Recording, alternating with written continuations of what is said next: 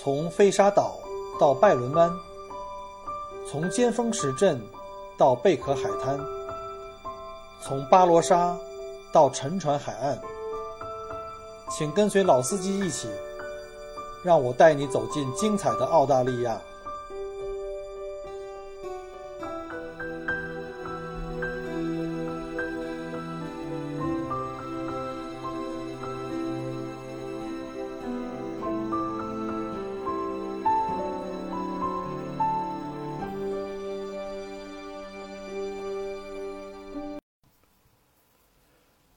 各位听友，大家好，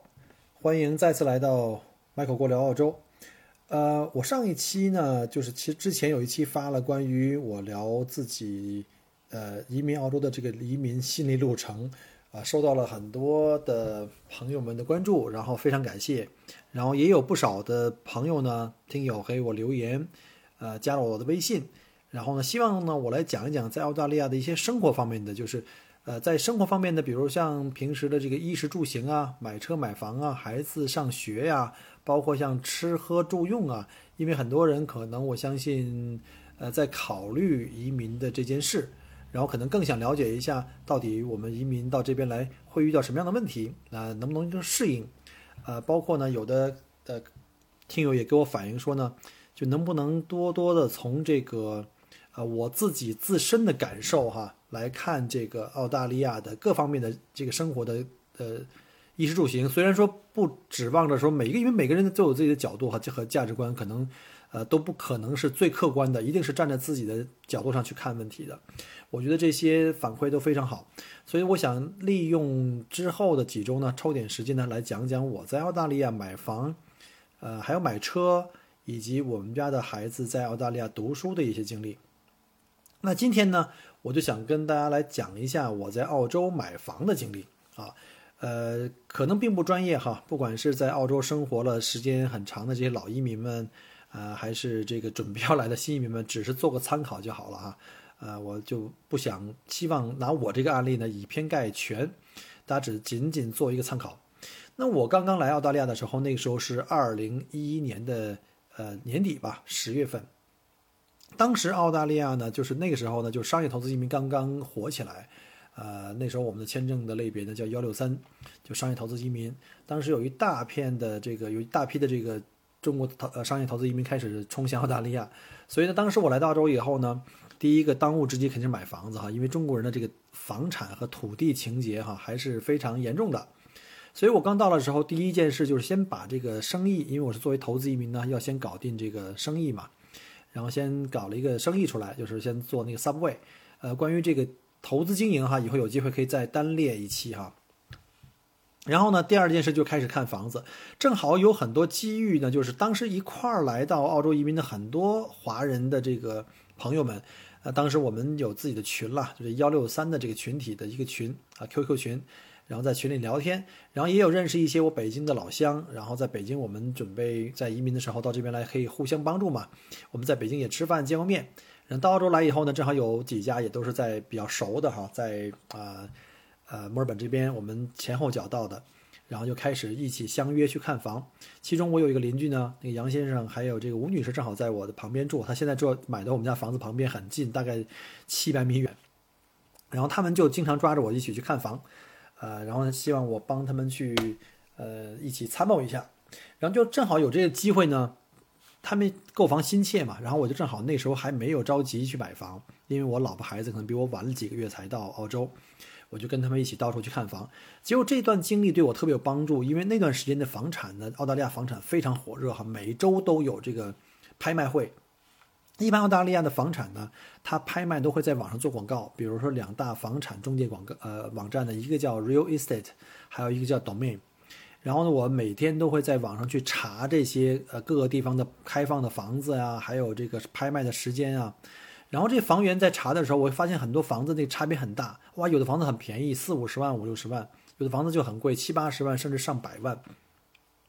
然后慢慢的通过，就像当地的老的。这个移民了解呢，就才知道哈，在澳大利亚其实，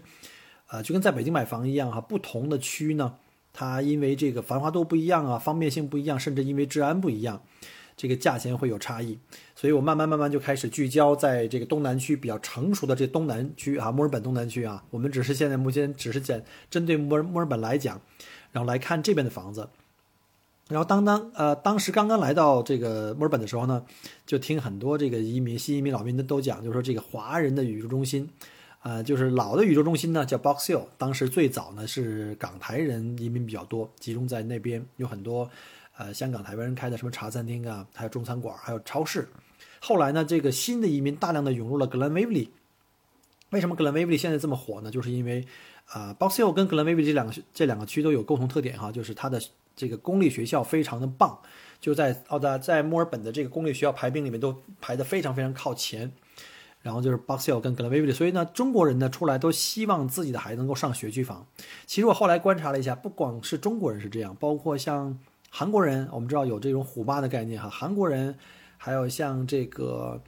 呃印度人，都是对把自己的孩子的教育看得特别特别重。所以，越来越多的这个韩国人啊、华人呢、印度人都会冲进这些好的校区房去买房。那这些校区的房子呢，就会被拉升的很快。我记得我刚开始看格兰威 y 的房子的时候呢，呃，这边的一般的一个四房，就是一般都是四二二嘛，四个卧室、两个卫生间和两个车库的这种房子，大概七八十万澳币就有的挑了啊啊！当然那是那个年代啊，现在就不敢想象了，这个价钱现在翻一翻都要拐弯。呃，后来我看了一圈呢，最后呢，我我还专门去那个学校去参观了一下，想看看这学校为什么这么好呢？呃，一般澳大利亚学校都会定期有这个开放日，欢迎家长们呢去，就是学龄前或者是呃这个这个学龄的孩子的家长呢去学校参观，了解一下学校的设施啊、课程设计，还有这个教育管理理念，以及跟老师见面。结果去参观了格伦威利学校之后呢，我发现这个学校的。有一点我不是特别喜欢的地方，就因为我想，我既然带着小孩子来澳洲移民的话，我希望他尽快能够，我是我我应该我们这一代叫移一代嘛，就是第一代移民可能会有这个文化的转换会比较难，但是作为二代移民，我们的小孩的话呢，我希望他能够尽快融入这个呃白人社会，所以呢，我看到格伦威 y 呢，就是大量的这个比例的是华人，呃，至少是亚裔嘛，可能有一些马来西亚、东南亚的这些国家，甚至韩国。呃，或者是印度，呃，那这几个国家的这个民族的人小孩子就比较多啊。后来我一想呢，我就自己分析，可能这些学校之所以呢，呃，他的分数这么好呢，不一定是这个学校的老师有多么好，因为这些孩子们都是非常非常善于考试的考试机器，所以就造就了这些学校的分数会很高。其实没有不尊敬的意思啊，像国内的一些重点中学，其实它。通过层层的这个筛选，尤其像北京的这些重点学校云集啊，像什么著名的这个四中八中，因为我们家就住在原来住在甘家口嘛，四中八中、实验中学啊、清华附中、北大附中这种牛校，其实我们客观分析一下，真的一定是学校本身如何如何好吗？你想一想，你通过高分把那些最能学习、学习自律性最强啊又最聪明的学生都拉到一个学校里面去，你已经是最好的生源了。你不用拼呢，你放个一般的老师，已经比其他的学校的学生的考分就高很多了。你把最高的分的学生全部笼络在一起，而我对这种所谓的精英，就是这种这种啊所谓的好的这种功效呢，并不是很感冒。呃，所以呢，我就没有在格兰威 l 利在买房，没有在校区买房。相反呢，我选择了在它旁边格林的那个 w i l l e r s e l l 就现在我住的这个房子在 w i l l e r s e l l 为什么我喜欢这边呢？是因为我看过了很多的房子，那时候在格兰威 l 利、Mount Waverley。Burwood，什么 Forest Hill、Vermont、Vermont South，还有包括像这个 w i l l e r s Hill。后来我很喜欢这 w i l l e r s Hill，是因为我每次到这边来看那个拍卖房子的时候呢，这边的这个山坡地很漂亮，它是一个湿地公园，在 j o l s Park，啊，墨尔本东边有一个很大的一个一个公共的公园叫 j o l s Park，呃 j o l s Park 这上边有一个山坡，山坡上来有一大片的这个就是山景的房子，就是我们在山坡上的房子盖起来的话，可以向远看，向远可以看到丹尼洞山，可以看到湿地公园。这个 view 很好，我觉得这种生活的这个这个状态特别的浪漫，而且呢，这边地也相对比较大，像我们家这个地呢，可能不到八百五十平米这个块地，然后呢，旁边的邻居那边呢，还有一些街区呢，有一千多的地，这样的话，你地很大的话呢，房间距也会大一些，最重要的是风景很优美，我一来了就非常喜欢这个区，后来就重点在看这个 Water s e l l 这个区。那我记得在圣诞节前一周吧，还是两周，我就去参加拍卖。那周是应该是二零一一年墨尔本的拍卖的数量最多的一周。那房产上市多的话呢，对我们买房者就会有好处，因为卖方的这个压力会大一些嘛，然后买房人的选择会多。那那天就我很庆幸的在，呃，当天我本来想看三个拍卖，我现在这住的这房子拍第一个，结果因为在拍卖的时候呢，因为竞争相对的少一些，因为它太多房子在开放了嘛，所以我就一下子就把这个房子抢到了。当时我拍卖，呃，拿到这房子是七十呃七十多七十万吧，然后呢，后来又加了点钱去什么装修一下前后花园，然后买家具啊，什么电器全加在一起的话，林林总总的话应该是七十几万啊，七十万出头吧，非常便宜。就现现在讲的话非常便宜。现在我们这条街区呢，前一段时间卖的一个最便宜的一个房子。就是一块地了，因为那房子很烂，那个房主呢也是一个华人，也是北京的老乡，他把那个地买过来以后呢，把房子推倒了以后呢，重新要建新房，那块地也要将近一百二十万，加上税的话，所以呢，现在这个这个房产的升值非常非常的快，那。当时买就是我挑这个 w o r s e l l 呢，一方面我想它离格兰威利不会太远，因为毕竟是华人移民到澳大利亚，我们当然希望在华人相对密度比较高的地区啊，但是我又不想在那个最核心的地区，啊，因为这个一个房价很贵，在这个格兰威利校区，而且我也不太倾向把儿子送到那个华人孩子太多的那个学校，慢慢就不是就是当地社群的这个主流的这个文化嘛。然后呢，住 w i r s e l l 呢，一方面我可以住，我可以上这呃让孩子上这这边这个 j o s Park 小学，也是一个排分非常高的小学，然后又离 Glenville 这个核心的华人宇宙中心又很近，那那边呢就有很多这个华人的超市跟餐馆，这样的话我们周末去购物的话也很方便啊，因为我们我们开车过去的话才五六公里远，然后呢。就选择在这边买房，特别特别喜欢，现在住到现在还都特别喜欢。而且还有一个就是在 w o r s e l l 这块呢，我选的地点我看了一下那个谷歌谷歌地图，呃，上这个高速上各个高速都非常近，比如像我们往呃再往东一点，很快就上 M 三，啊，就是 City Link，然后呢，呃，再往南一点呢，很快可以上到 M 一，啊，可以到市区和这个环线的这两条墨尔本这个东区这两条高速，我都可以很近。然后呢，方圆大概两三公里呢，有大概三四个 shopping center，开车非常非常近哈，三到五分钟就可以到了。那下面再介绍一下呢，就是呃，有很多朋友在问，就说那海外人士在这边买房有什么有什么这个政策的一些一些东西要注意呢？就是海外人士在澳洲买房，现在因为澳大利亚前几年的房价涨得太快了哈，因为我讲过了，我来这边八个年头呢，房价已经翻番了。那澳洲政府呢，就会呃，就是因为本地人民就不干了嘛，因为本地的这个工资并没有涨这么快，所以呢，澳洲政府为了抑制房价的过度的高速发展呢，就开始限制海外人士购房。那海外人士呢，在本地是不可以购买二手房的，只能说购买新房。新房包括新盖的那种公寓楼，也包括在一块没有盖过房子的土地上新盖的一个单体 house 也行啊，或者连排 house 也行，啊。这个是对海外人士的限制。那什么什么叫海外人士呢？就是你没有拿到澳大利亚的呃永久的签证，比如像绿卡，我们叫俗称叫绿卡，叫 PR，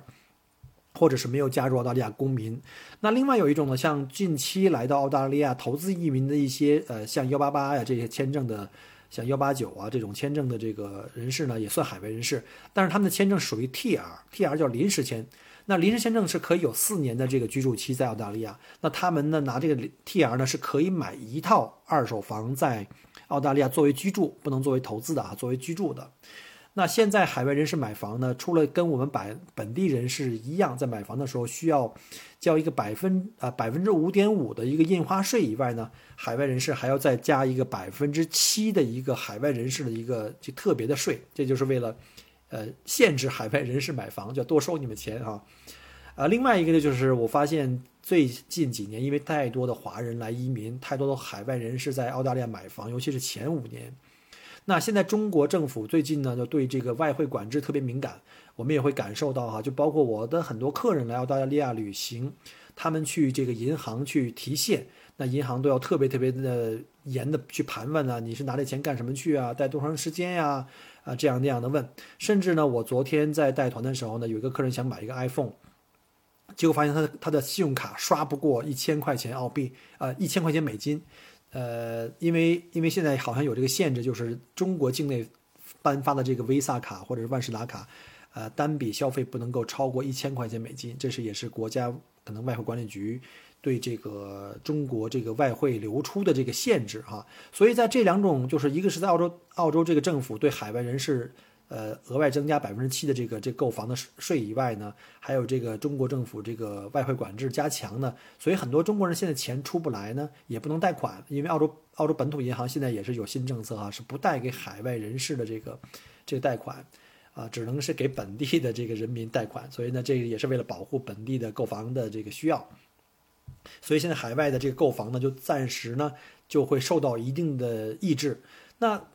澳洲的房价是不是？就因为这个政策会发生的这个降价呢，其实没有。我在过去几个月看的话呢，降价还真的没有。但是成交率呢，确实在下降。在墨尔本和悉尼，尤其是在悉尼，我看了一下，清空率已经将近跌到百分之六十以内。就是有一百套房子出市呃上市去卖的话，可能有六十套房子能不到六十套能卖出去，就是能够卖卖掉 卖掉。应该是这个 呃买家呢，就是开始有一点收缩了。但是墨尔本呢，还在，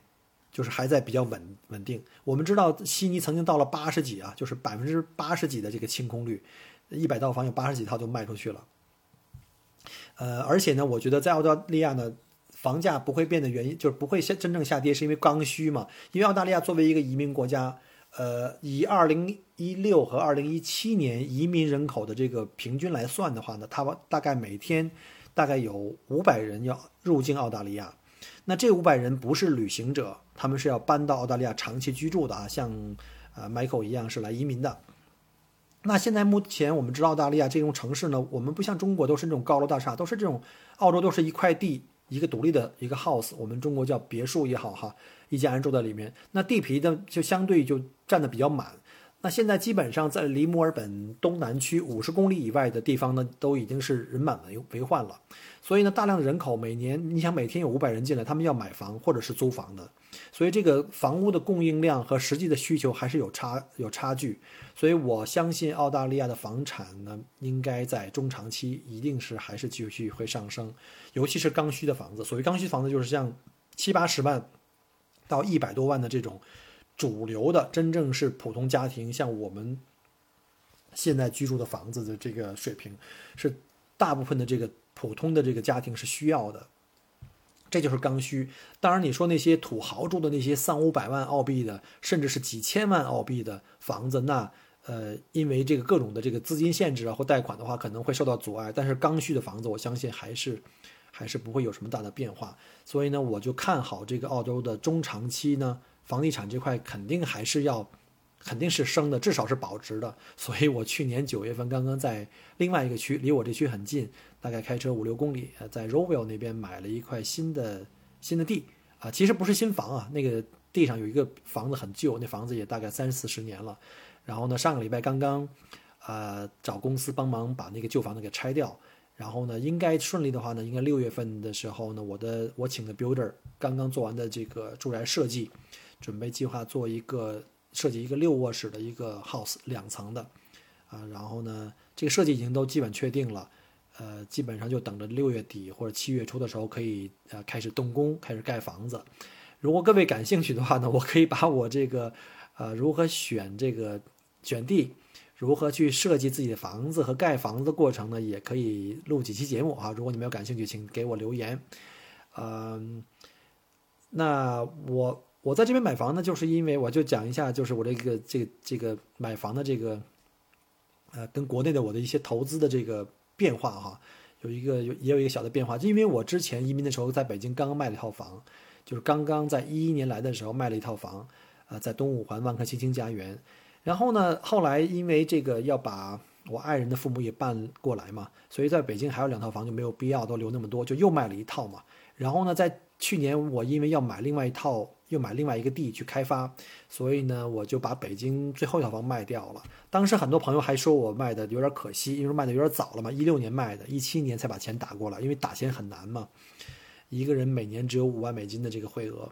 那是在甘家口，在西城的一个房子，呃，也是个学区房，卖的价钱哇，北京房价真的太可怕了。我我刚刚报报价出去，就很快很多人就把电话打爆了，就我国内的朋友就帮，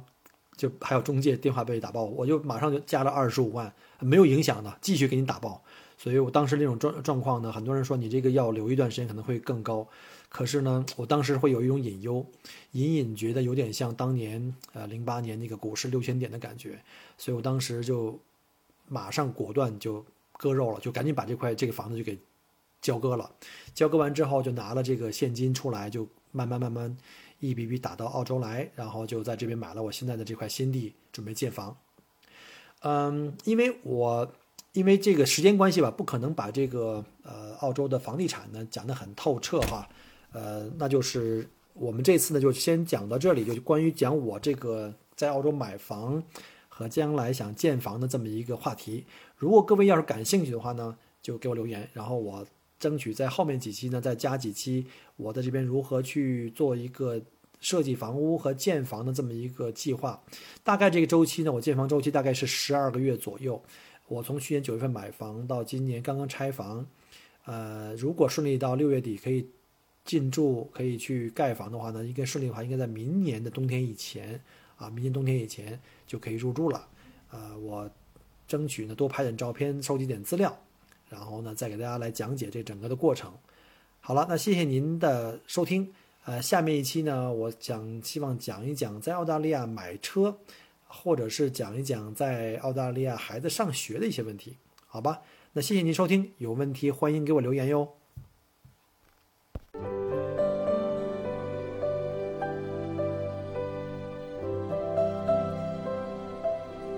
很开心您能够关注并收听我的节目。如果您觉得还不错，请您转发并分享给您的朋友们，